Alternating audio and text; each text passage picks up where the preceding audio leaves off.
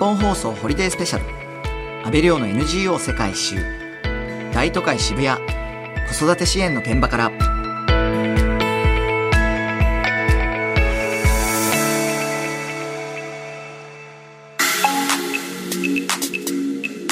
こんにちは安倍亮です。いつも日本放送で毎週月曜日の夜9時30分から放送している NGO 世界一周ですが今日は NGO 世界一周。大都会渋谷。子育て支援の現場からと題してこの後3時まで1時間にわたってお送りします。皆さん渋谷と聞くと最初に思い浮かぶのは何ですかね？若者の街文化の発信地ですかね？僕にとって渋谷は結構身近な地域なんですね。時間がある時は本当に代々木公園や明治神宮を散歩したりなんか都会にいながら穏やかな時間を過ごすことができるいい街だなって個人的に思ってるんですよ。で渋谷は100年に一度の再開発と言われていて2012年商業施設光へのオープンに始まって銀座線が新しくなったり渋谷ストリーム渋谷スクランブルスクエアの完成で本当に劇的に変わりましたよね。シンボルタワーが本当に多くなったなと思うんですよ。でもその一方で少し入っていくと閑静で静かな住宅地や庶民的な商店街もあってそのコントラストがまた魅力なんですよね。そんな華やかに発展を遂げる大都会渋谷ではそこに暮らす子供や若者たちの貧困というあまり表からは見えづらい課題もたくさんあるようなんですよ。今日は渋谷区を拠点に様々なサポートをしている3つの団体に直接お伺いしてインタビューしてきました。まず取材先で見えてきた子供の貧困。最近よく耳にすると思うんですが今日本では18歳未満の子供のうち所得が一定基準に届かない家庭で暮らしている子供の割合が6人に1人と言われています。これは厚生労働省が3年ごとに発表している調査によるもので先進国の中でもこの数字はかなり高い割合と言われています。またコロナウイルスの蔓延で働いているお父さんお母さんもその影響を受けてこれまで以上に生活が大変になってそれが子供たちにも及んでいます。さらに世界を見ればロシアによるウクライナ侵攻もあり物価も徐々に高くなっていますし今夏休みということもありお子さんのいるお家は何かとお金もかかりますよね。今日は経済的に大変なご家庭への食の支援や一人親家庭の居場所支援そして学習支援も行っている認定 NPO 法人フードバンク渋谷と様々な理由で学校に行けない子どもたちや生きづらさを抱えた若者に寄り添う活動をされているピアサポートネット渋谷渋谷ファンインの活動をご紹介します。子どもや若者を渋谷という地域でどのように支えているのかについて迫ります。NGO 世界一周大都会渋谷子育て支援の現場から。この後3時までよろしくお付き合いください。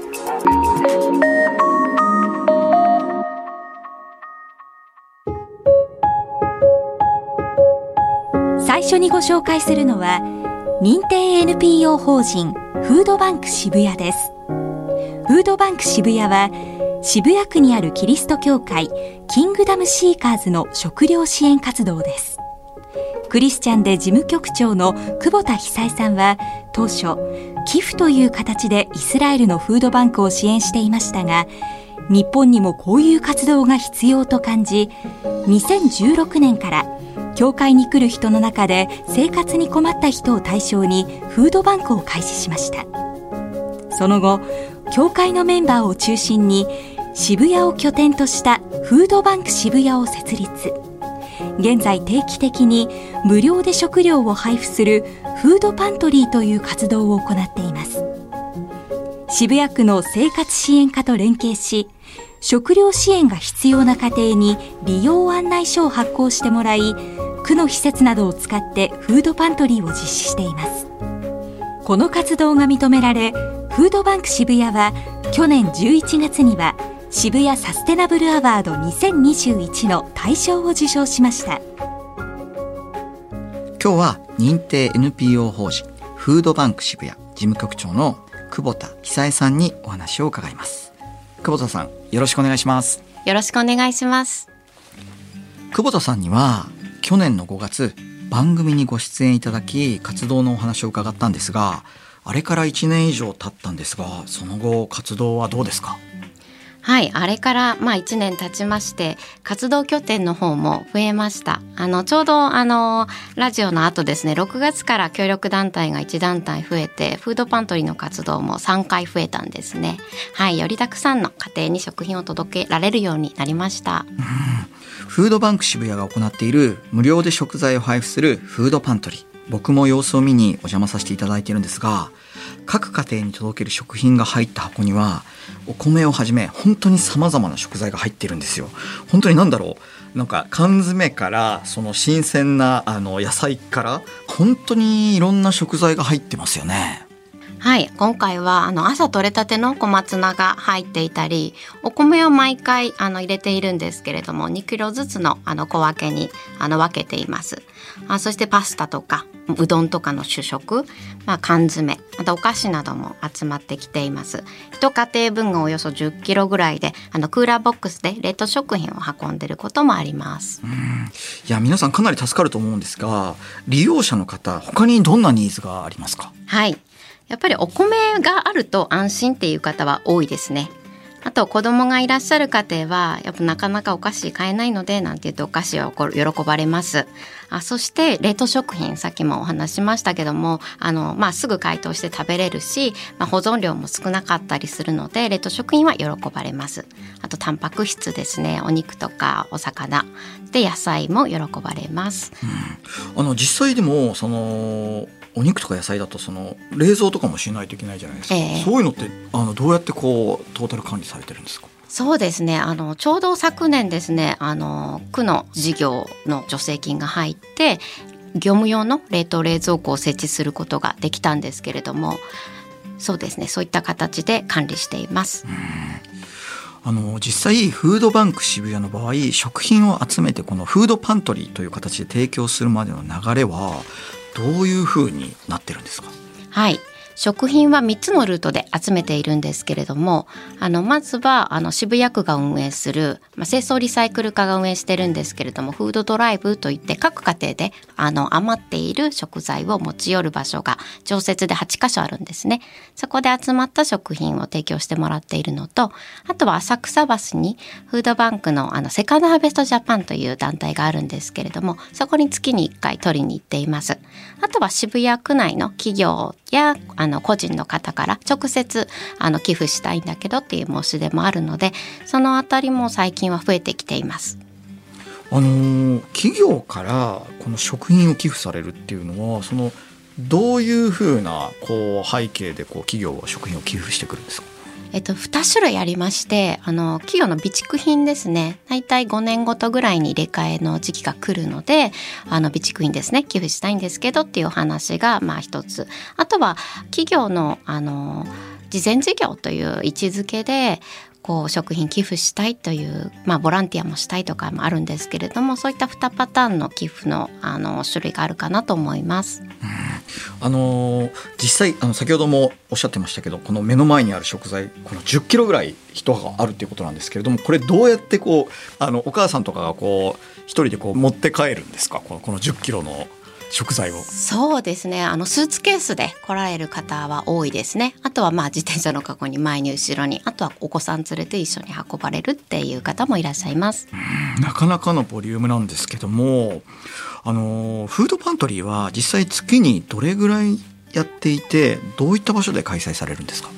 そうですね。月にはあの6回開催しています。それはまあ協力団体も含めてなんですけれども第2金曜日第4金曜日がフードバンク渋谷直営のフードパントリーで区の施設ですね総合ケアコミュニティせせらぎとかあと地域交流センター大向という施設を借りてあの行っています。あと昨年の6月からあの協力団体で加わってくださったのが子育て支援施設なんですけれども恵比寿で、まあ、影岡の家という施設ですけれどもそこで第1第3第4日曜日に開催してくれています。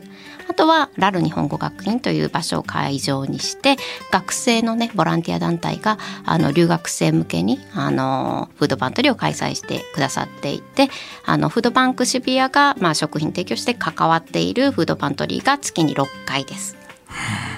前回久保田さんが番組にご出演いただいた時、まあ、まさにコロナ禍でフードバンクを利用される方が大幅に増えたっておっしゃってたんですが、はい、その後いかがですか？そうですね。あの2020年度は125世帯472件の利用がありました。これはそのコロナ禍前ですね。の約3倍にあたります。で昨年ですね2021年度はおよそ160世帯の方が利用されて件数でいうと600件ぐらいです。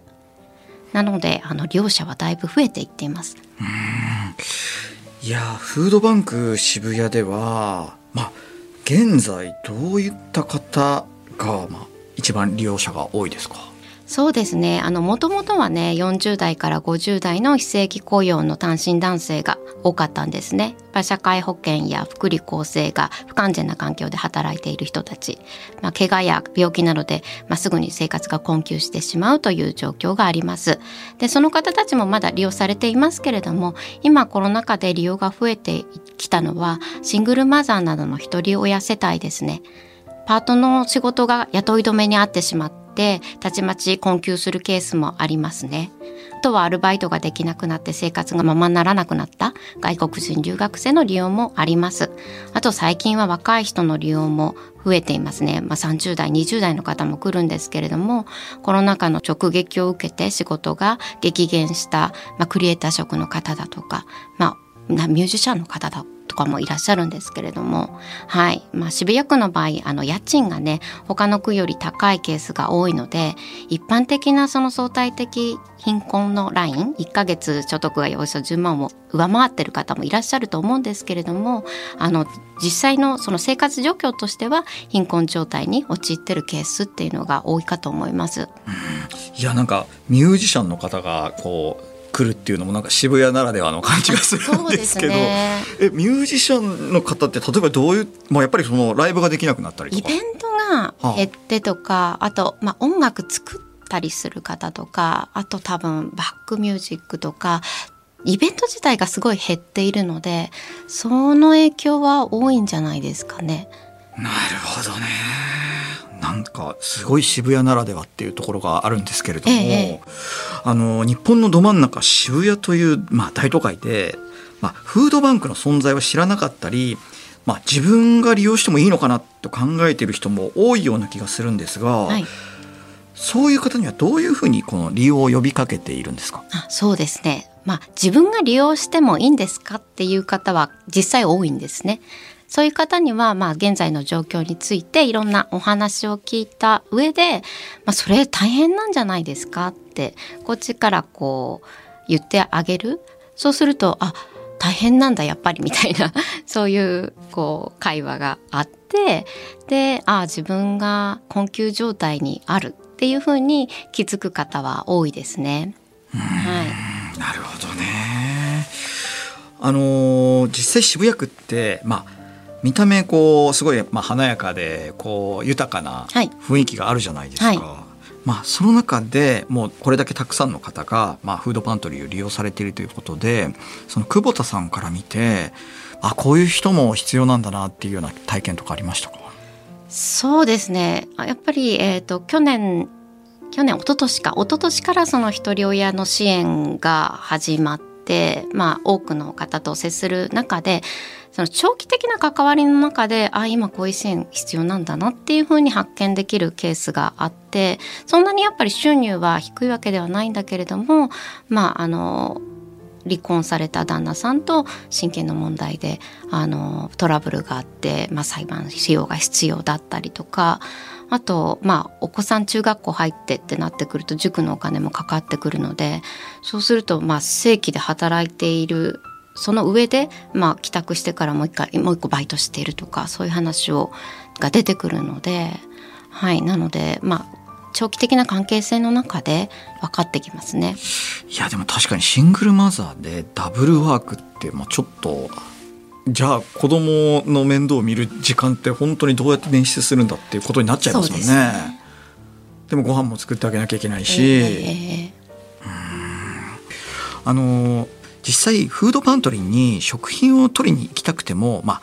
仕事の関係で行けないとかそういった方も多いと思うんですが、はいそういう方々に対して何かフォローっていうのはあるんですか？そうですね。それは本当ずっと課題にしていて、まあ自分で取りに来なくても、宅配便の置き配サービスを利用して困っている家庭に直接お米やレトルト食品を送る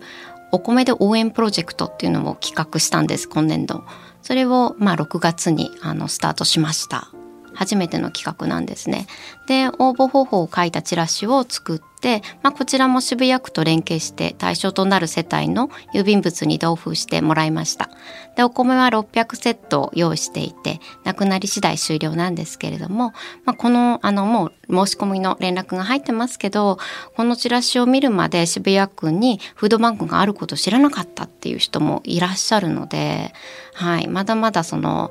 利用する対象であるけれども知らないがゆえに利用できてないっていう方は多いんじゃないかなと思います。いや実際そのフードバンクっていう概念自体を知ってる人の方がまだ少ないですよね。そうですね。コロナ禍でだいぶあの増えたんですけれども自分の身近にそれがあるっていうところまでまだ周知はいってないんじゃないですかね。うん。あの実際あの今回もそのボランティアの方があの来てその食材それぞれ小分けして、はいあの利用者の人に渡すようにこう一個一個作ってるじゃないですか。はいこれも全部皆さんあのボランティアであ、そうなんです。やってるんですよね。い、やなかなかこれだけのこう一連の流れを全部こう構築するまで相当こうご苦労があったんじゃないですか。そうですね。まあでもボランティアの方様々ですけれども、もう2年ずっと手伝ってくださって、長い方5年手伝ってくださっていて、なのでボランティアというかもうスタッフ的なあの関わり方をしてくださっていますね。日本放送ホリデースペシャル。安倍亮の NGO 世界一周。大都会渋谷。子育て支援の現場から。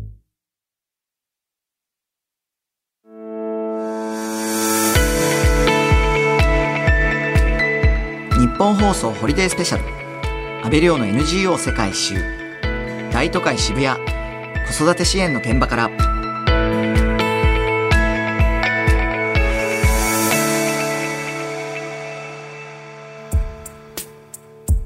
ともとフードバンク渋谷はその生活支援や学習支援もこう行ってきてるって聞いてるんですけども、これはどういった内容なんですか？そうですね。あの、2020年の7月からその親子カフェを始めたんですけれども、そこで学習支援もスポットでやっていたんですね。ですけど、その、まあ、小学校6年生の子が来て、まあ、受験したいっていうことで、まあ、長期的なやっぱフォローが必要だなっていうふうに思ったのでちょうどあの5月からですね一つの固定の場所で第2第4土曜日あの中学生向けの無料塾っていうのを始めたところなんですけれども最近感じるのはやっぱ長期的な関わりの中で見えない必要を発見してそれを支援していく。なのでなんかまあ伴走者ですよね。その人生の伴走者になっていきたいっていうけたらいいなっていうところですかね。まあ、食料支援から始まってさまざまな支援を展開されているんですけども利用されているその親子からはどういった声が聞こえてきますか？そうですね、まあ、あのどういった声というか、まあ、私が、まあ、接してて印象的だった言葉とかがその、まあ、自分が許せないとかっておっしゃる方真面目な方が多いっていう印象で、まあ、真面目なゆえにいろんなことを抱えて大変になってしまってその食品の支援をやってますけれどもなんかそのすごい頑張ってるねみたいな。だから本当大変だよみたいなことをこう本当誰かが言ってあげないといつまでもこう止まらないというか、うん、休めない方が多いなって感じます。ちなみにその長く関わっていく中で、まあ、そういった真面目な方々って、まあ、ある種その大丈夫ですって言っちゃうじゃないですか、はいはいはい。だからそこをこうちょっとあのもう少し休みましょうよって言えるような関係性になっていく、はい。こう付き合い方というかどういう時にこうそういうふうなことがあの見えてくるんですか？そうですなので私はその支援しますっていうのをやめましたね。なので親子カフェもやってるんですけど親子カフェやりますっていうやり方はしないで結果的にそこは親子カフェになってるんですけども親子カフェに来てもらってないみたいな感じで あのちょっとお茶飲んできませんかとかその支援する支援されるの関係じゃない中でこう普通に日常会話をしていくときにあ見えない見えてない辛いさみたいなのを発見してあそれってこうしたら解決するんじゃないとかそういう一緒に考えるっていう立場をとってなのでなんか支援するっていう立場になった途端結局できなくなってしまうみたいなところが現場で感じることなんですね。なので人と人で付き合っていくっていうような関係性を大事にしてますね。いやでもこれだけこう規模感が大きくなってくると、その久保田さんのその人間力 だけで全員とこう みんなであの友達付き合いするって難しくなってきませんか？そうですね。なのであのこれからやっていきたいのがまああの周知ができる環境が整ったので LINE などで、まあ、学習支援の規模を大きくしたりあと親子で出かけられる遠足みたいなのをやってみたりそういう人間関係の中で拾っていけるみたいなのができてたらいいなっていうふうに思ってますね。少しこう他の団体さんとかにもこう,、ええそうねまくこう橋渡しをしていくそうですね実際もう学習支援はあの学びファクトリーという学習支援団体に関わってもらってもう現場はそこでお任せしていますね。なるほどね、今日は大都会渋谷子育て支援の現場からというテーマでお送りしているんですが都会ならではの子育て支援の課題ってありますか？孤立じゃないですかね。孤立。ええええええ。うん。やっぱり相談する人がいない。あとまああまり近い関係だと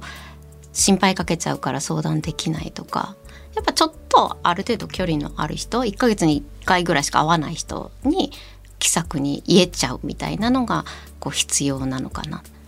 と思います、なるほどね。あの渋谷区、まあ、行政での、まあ、地域のコミュニティ作りってあの結構渋谷区って進んでるようなイメージがあの子育て支援とかあるんですけど、はい。どうですか？実際のところ。は。進んでると思うんですね。だから支援はある。だけど、まあ、それをどうやって届けるかっていうところになってくるんですけどやっぱ行政はその、まあ、郵便物をこうピンポイントで配布したりすることができるしだからそれは行政にしかできないこと。だけど行政であるがゆえにやっぱ相談窓口に来た相談者って身構えたりもするじゃないですか。だからその行政がどうだっていうよりはいくつかの立ち位置の人がこう一緒にやることで得意なことなんか NPO なんか得意なのはまあ気さくに話をしてもらえる環境にある。でもその私であったとしても私が渋谷区の相談窓口にこうやっていたとしたら話すこと違いますよねきっとね。うんうんなのでそのその立場の違う人たちがあのまあ一つのことをやっていくっていうのはすごいやっぱり大事なのかなっていうふうに思います。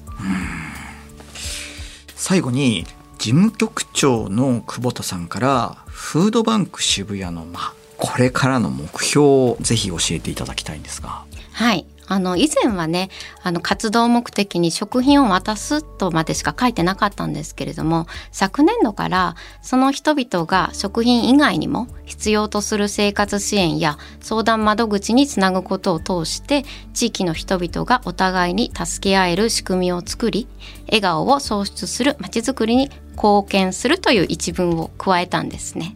これはどういった思いからなんですか？そうですねなので食品を渡した後のことっていうのがたくさんあるんだなっていうことが、まあ、活動する中で分かったし支援したい人が多いっていうのも分かったので地域の中で。なのでまあ支援したい人と支援が必要な人をどうやってつなげていくか。で、まあ、地域でこうそういう、まあ、さっきお話ししたシステムですね。そういうのが作っていけたらいいなと思っています。うんまあでも確かにその NPO とかボランティアをする方々と、まあ、行政と、はいはい。まあ、利用者さんと、はい。まあ、企業とか、まあ、いろんなプレイヤーがいて、はいはい。はいまあ、その中をこう基本的に有機的にこううまくつなげる人が実はまだあんまりいなかったっていう。そうそうそうそうそうそうそう。なるほどね。やっぱりそれをやっていくって、まあ、例えば具体的にどういったところからこう手をつけていけばいいと思いますか？そうですね。ただあの実績ありきなところもあるじゃないですか。その行政とお話しするのに。だから今年一番やっぱりやりたかったのはその宅配事業なんですよ。その1100世帯ぐらいにチラシを配布して、まあ、600世帯ぐらいにこうお米送るっていう一つの、まあ、プロジェクト。これをやった時に、まあ、利用者の声とかそういうものが集まってきて実際にやっぱりこういう人たちがいるっていうのを証明できなかったら皆さんやっぱ動きようがないというところでやっぱそうやって一つ一つ実績を積みながらそれを説明してでこういう協力してもらえませんかっていう一つ一つのまあつながりを大事にしていくっていうのですかね。いやー大切ですよね。やっぱりお互い信頼感があそうなんです。結局そうなんです。うん。始まらないですからね、はいこの時間はフードバンク渋谷事務局長の久保田久恵さんにお話を伺いました。久保田さんどうもありがとうございました。ありがとうございました。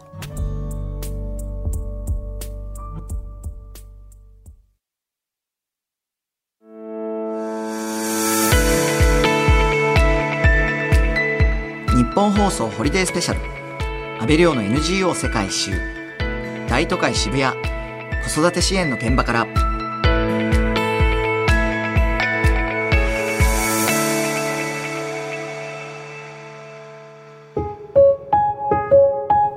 続いてご紹介するピアサポートネット渋谷は渋谷区内に中学生高校生の居場所づくりをしようという活動から誕生した渋谷ファンインが母体になっています2000年以降様々な理由で学校に行けなくなった子どもたちが渋谷ファンインの居場所を訪れるようになりましたそこで行ってきたのがピアサポートピアサポートとは仲間同士が支え合う活動を指す言葉で悩みを抱えた中学生高校生に彼らより少し年齢が上の高校生大学生が兄弟や友達のような感覚で1対1で相談に乗ってサポートをします。その後生きづらさを抱え学校へ通えない中学生や高校生が増えたため2009年に団体を NPO 法人化。ピアサポートネット渋谷が誕生しました。現在渋谷区内にあるピアサポートネット渋谷の居場所や渋谷ファンインの活動拠点を中心に地域の人たちが協力し合って渋谷区の子どもや若者たちを育て社会参加を促していく活動を進めています。さて今渋谷区恵比寿に来てます。続いてご紹介する団体 NPO 法人ピアサポートネット渋谷にお邪魔しています。渋谷区内での中高生の居場所づくりをベースにさまざまな事情で学校に行けなくなったり生きづらさを抱えた若者たちに寄り添う活動をされている団体です。今日はピアサポートネット渋谷理事長の相川よし子さんと統括リーダーの石川貴弘さんにお話を伺います。相川さん石川さんよろしくお願いします。よろしくお願いします。どうですか？あの渋谷の街ってすごいこう変化してるようなイメージあるじゃないですか、その相川さんから見てこう、まあ、渋谷区でこう育つ子どもたちってどういうふうにこう映ってきましたか？そうですね。やはり私が渋谷の子どもたちと関わってから、私中学校の教員やってましたので、関わり始めてからそろそろ40年近いかも。すごこの渋谷の中で。でやはり思うんですけれども今はほとんど住宅がマンションなんか道に出て遊んでいる子供がいなくなったなっていう感じがしますね。なるほどね、まあ、あの発展するのはいいように感じるんですけど、まあ、いろんなものがまあ失われていくっていう現実もあるんですよね。ねはい、実際あの渋谷ファンインのお話から伺っていきたいんですけれどもこれはどういった活動だったんですか？そうですね。私がまあ先ほど言いましたけど中学校のね教員をやってましてやっぱりこうバブルがはじけていく90年代あたりからやはり増えてきたあの不登校。今ももっと増えてますけど増え始めた時期だったんですよ。でその不登校たちが学校で居づらいということがあった時に学校以外で元気を取り戻す方法はないかということでいろいろ考えてその頃居場所っていう言葉が児童館あたりで生まれていたんですね。それを地域の学校の近くに作れないかなと思いあの PTA に呼びかけましたそういう中で PTA が賛同してくれたんですね。1校だけではなくて次から次と渋谷8校あるんですけど全部呼びかけました。そしたらほとんどがそれに賛同してくれました。というのがその居場所づくりの始まりで名前をファンインと名付けました。ファンインは歓迎という中国語です。実際そのちょっとコンセプトとして面白いのがそのまあ親や先生などのそのまあ大人の指示とか縛られるっていう関係性じゃなくてまあ斜めの関係で子どもたちにこうまあお兄さんお姉さんのようにこう接するっていうこうユースパートナーっていう概念を思ってそのそれを配置していったってことなんですけれどもこれはどういったものなんですか？そうですね。やはり子どもたちにとってあのまああの学齢期の子どもご存知です。学年によって輪切りされます。まあ中学生は特に3年間しかないんですよね。高校も3年間です。この3年のこう輪切りっていうのはやはりこう先輩と後輩という関係はあっても面倒見たり相談したりちょっといろんな形で面倒見る関係っていうのがやっぱりできないままなんですね。まあ、そういうことがあってやっぱ地域の中にちょっと困った時に相談に乗ってくれるようなそういう人を作りたいなと。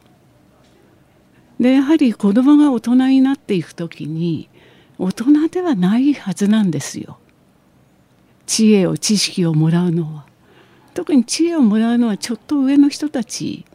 あるいはちょっとした先輩からねこれはやった方がいいよとかやめた方がいいよそういう話っていっぱいあるじゃないですか。そういう関係の中に大人になる力をつけてほしいなというふうに思ったんですね。なるほどね。現在のピアサポートネット渋谷のまあ、ピアサポーターの活動にそれがまあつながっていくっていうことになるんですね。はい、そうなんです、うん、統括リーダーの石川さんでは、ピアサポートネット渋谷は今どんな活動をしているんですか？はい、えー、現在の主な事業ということになるんですけれども、えー、相談それから訪問外出動向それからまあ、えー、年代にはよりますけれども学習支援それから社会参加の準備支援、えー、で、まあ、相談訪問の中でなかなか本人に会えるっていうことが難しいので、えー、家族支援っていう形で家族との関わりを持ったりもしています。で、えー、まあ、ファンインとのつながりでいうと、まあ、居場所の活動というのもとても大事にしています。なるほど石川さんここの利用者の年齢層なんですけども何歳から何歳ぐらいまでは多いんですか、はいえー、幅は広いんですけれども多い年齢層は20代から30代が多くなっています20代から30代その学校時代からずっと付き合いがあってで子どもたちが20代30代になって今もつながりがあるっていう関係性ですか、えーと、渋谷区で関わってるこの場合には、えー、まあ高校世代ぐらいからの関わりっていうのは意外と多いんですけれどもいろんなところから実は来てるんですね。そうすると必ずしもあの地元でそのままこう関わってるというわけではないんですね。いやでも実際あの最近もいわゆる引きこもりの人があのまあ、100万人以上いるんじゃないかっていう、はい、あの厚生労働省の発表とかもあったりして、まあ、すごく衝撃を受けたんですけど、うん、やっぱりそういった方々の一部がこのピアサポートネット渋谷にもこう関わりが始まっているっていうケースも結構多いってことですそうですね。あの連絡いただくのはやっぱり親御さんになりますで、えー、中高年世代になってくると、えー、今度は、親も難しくなるので例えばご兄弟だとかご親戚だとかっていう形でご連絡をいただくっていうことになりますね。まあ、そういったさまざまな年齢層の利用者の方々に、まあ、ピアサポーターが寄り添っていくということなんですが石川さんピアサポートネット渋谷の活動になっているそのピアサポーターなんですが具体的にはどんな形式でどういったことを行うんですか？はい、えーと、ピアサポーターは、えー、先ほど、まあ、20代から30代、まあ、あと10代も多いんですけれどもそういう年齢層が中心になってきますのでなるべく年齢は近い人たちに関わってほしいという思いもあって、えー、大学生中心に声をかけています。はい、なかなかちょっとイメージが湧きにくいんですけどどういう雰囲気なんですか、はい。あの基本的にオープンスペースでお話を聞いていくことになりますのでなるべく話しやすい。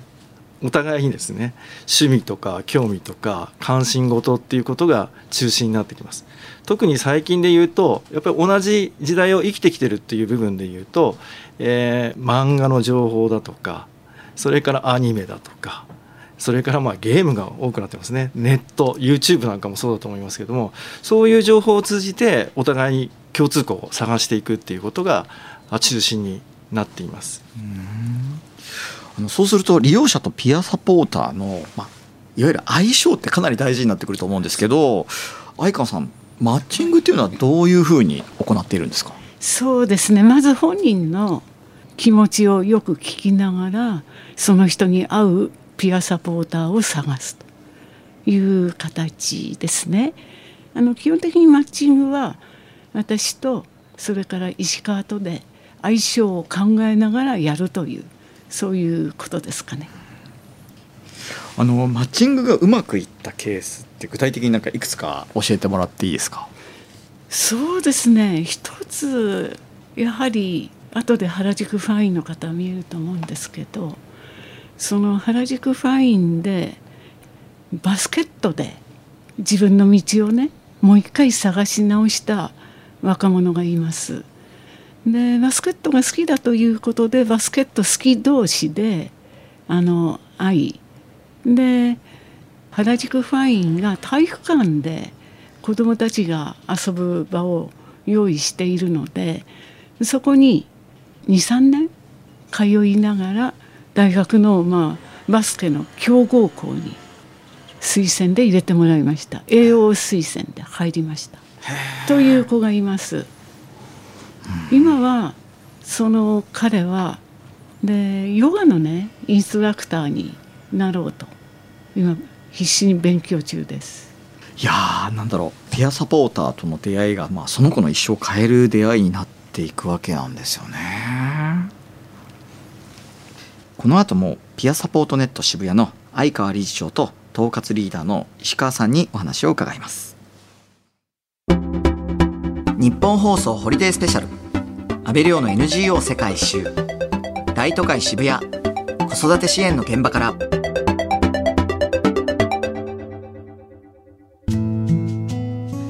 今日のこの時間は NGO 世界一周。大都会渋谷。子育て支援の現場から。と題してピアサポートネット渋谷の相川理事長。統括リーダーの石川さんにお話を伺っています。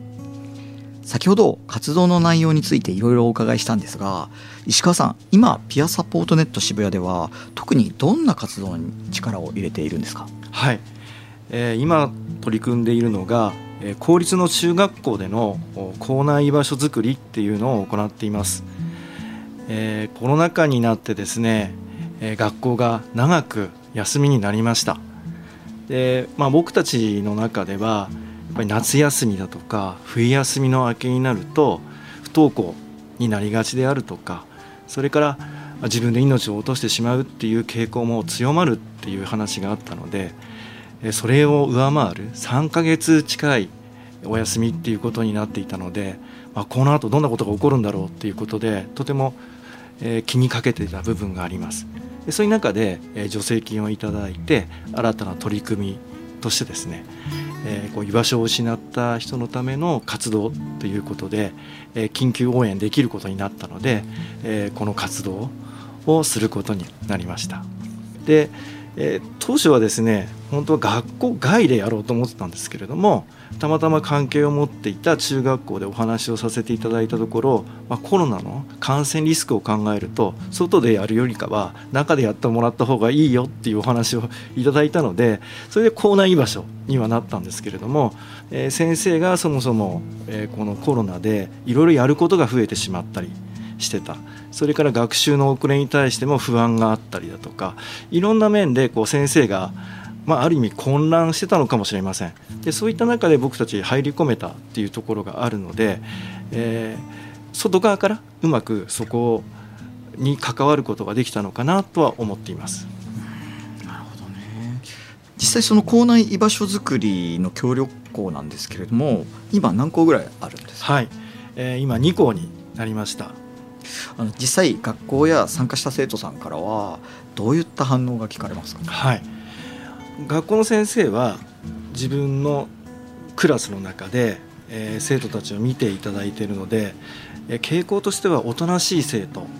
が多いそうです。でその中で参加してくれている中でいうと、まあ、もしかしたらクラスにいる時はちょっと隠してたりとかしてるのかも。猫をかぶってるかもしれませんけども。私たちの居場所ではとても明るく元気に、えー、自分の素の状態が出てるんじゃないかと先生は言ってますね。あの大学生にもこの参加を呼びかけているということなんですけれどもどういった呼びかけを行っているんですか、はい。近隣にですね、えー、渋谷の場合でいうと大学がかなりありますので、えーまあ、ボランティアセンターにあたるようなところであったり教職に関わる教職センターさんとかにお声かけしています。で、えー、文教地区っていうのが渋谷区の中にあって、まあ、そこにはあの青山学院大学さんとか国学院大学さんあったりだとかいろんな形であの大学生に関わってもらえるような機会を提供させていただいています。で今コロナで特に3年生がえー、コロナと重なってしまっちゃってるので、えー、なかなかやっぱり彼らも対面での関わりが少なくて結局この僕たちがやっている中学生の関わりと同じようなことが大学生の中にも起こってたっていうことがあるので、まあ、そこをつなげるような形で、えー、今関わってもらってる子たちが多くなっています。いや相川さんと石川さんにお話を伺ってきたんですけれどもここでピアサポートネット渋谷の活動の母体となっている渋谷ファンインで実際に子どもたちと接している現場のスタッフにも一言ずつお話を伺ってみたいと思います。まずはせせらぎファンインの小水うさんです。はい小水さん。です。こんにちは。よろしくお願いします。よろしくお願いいたします。小水さん、はい、渋谷ファンインはいくつ地域にあるんですか？えっとだんだん増えて8つになりましたけどコロナやなんかいろんなこう活動とのあの関係性で今また少なくなっているんじゃないかな。えーと、5つはい 5つになったようです。いやあのパンフレット見ると、はい、あの今月はかまどで遊ぼう月1回、日曜日ということで、はい、火を起こしておやつを作ったりしますっていう。渋谷区内で確かに火を起こすチャンスってなかなかないですよね。はい、ないですね。えっと花火すらえっと公園でもできない。えっと子ども食堂の方であの食べ終わったらみんなで花火をしようってある夏の晩ねあの声をかけたら「できないでしょ?」っつって子どもの方から言うんですよね。そんなのやっちゃいけないんだよっつってさやっちゃいけないけどさっていう感じで、えっと、とにかく怒られる役は私がやるから、えっと、とにかくやろうよっつってなんかもう本当にしぶしぶ外に出ていくっていうふうにみんな良い子になっちゃって本当に困ったもんだと思ってます。なるほどね。子供の方が逆にいい子になっちゃって、はいうん、そうですそうです。なんか本当にこう声をかけてなんか止めなきゃいけないみたいなことをするような子っていうのはすごく少なくなりましたよね。やっぱりこう知らなくてもいいところっていうそういう隙間ですよね。っていうのをやっぱり作ってあげるっていうことをこう声をかけるっていうかそういうことが本当に必要なんじゃないかなっていうふうに思っています。ありがとうございます続いては原宿ファンインから鈴木由紀さん安藤高美さんにも伺ってみますこんにちはこんにちは。鈴木さん、はい原宿ファンインはええ原宿のどのあたりにあるんですか？そうですね。最寄り駅ですと表参道駅っていうところになるんですが、本当に街中ですね。はい。いやもう表参道駅ってもう あのおしゃれな ファッションストリートがあるところに子供たちの遊び側が実はあるんですね。まあそうですね。あのって言いますのはあの元は中学校ですから。あの体育館とかもありましてでその体育館を使って私たちも週に1回活動しております。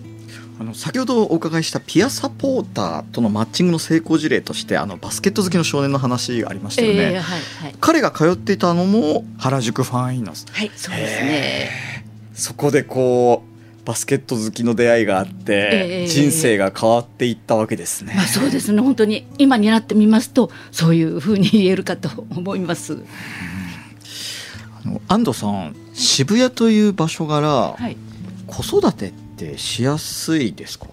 どちらかというとしやすいと思います。考えてみるとあの代々木公園とか明治神宮とか絵画館あの辺に子供が遊ぶところがたくさんあるんですね。そういう意味ではしやすいと思います。子供たちと関わる中で、はい。注意をされていることってありますか？あそうですね。子どもたちは学校や家庭からいろんなことを言われてるのであの私たちはなるべくあのいろんなこと言わないようにしてるんです。あのもう好きなようにこうさせてあげるってことが一番大事ってことはい、ですか、そういうことです。渋谷で子どもたちの成長を見守っている小水さん鈴木さん安藤さんなんですがぜひ一言ずつやりがいを教えていただけますか？まずは小水さんからえっと子供が本当にあの思いっきり遊んでる姿ってとてもあの楽しくてあの自分の子供じゃなくても本当に私たちの子供たちっていうあの感じでこう成長していく。その様子が本当におかげさまでななんか何十年も過ごしてしまったのでそれが見えて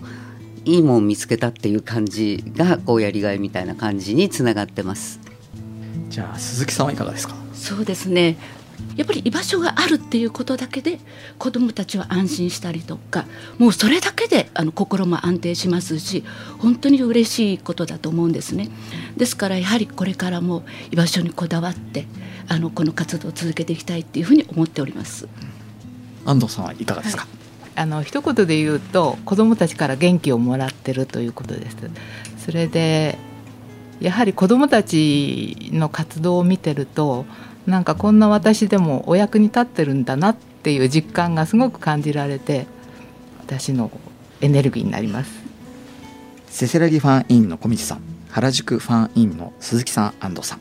ありがとうございましたありがとうございました。最後になりますが相川さんピアサポートネット渋谷のこれからの目標を教えていただけますか？そうですね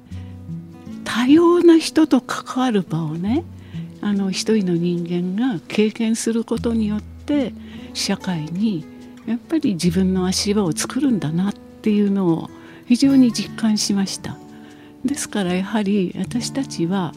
こう一人の子供に専門家がこう関わるのではなく多様な人と関われるそういう場をね多くの人の力を借りて設定していきたいなと思っています。これが多分ピアサポートネット渋谷のこれからの在り方なんだと思いますよね。でこう原宿ファインだったり、まあ、ここにいる小水さんのせせらぎだったりそういう人たちの力でも地域をこう横にこう広げていく。でその面として広がることによってその中で子どもたちや若者が育つというそういう環境を作りたいなと思ってますね。ありがとうございます。ピアサポートネット渋谷理事長の相川よし子さんと統括リーダーの石川貴弘さん。貴重なお話をありがとうございました。ありがとうございました。ありがとうございました。日本放送ホリデースペシャル安倍亮の NGO 世界一周。大都会渋谷子育て支援の現場から。1時間にわたってお送りしてきました。日本放送ホリデースペシャル安倍亮の NGO 世界一周大都会渋谷子育て支援の現場から。そろそろお別れの時間です。改めて大都会渋谷にも子育てにまつわるこんな問題があるんだなっていうのを実感させられました。本当に例えば引きこもりっていう言葉とか居場所づくりとかそもそも渋谷っていう街の名前自体にもすごくいつもは表面的に見てるんだなってその裏側にはいろんな人たちの暮らしがあって子供の人生があってそれを取り巻く大人たちがいて本当に日本中どこにでもある街で起きてることと同じ問題を抱えながらそれをなんとか地域で解決していこうっていう人たちの暮らしがあるんだなっていうのを改めて垣間見せていただきました。そして今日お話を伺った3つの団体。久保田久恵さんが事務局長を務めるフードバンク渋谷。相川よし子さんが理事長を務めるピアサポートネット渋谷とその活動のベースになっている渋谷ファンインの詳しい活動内容につきましてはそれぞれの団体の公式ホームページをご覧ください。ここまでのお相手は阿部亮でした。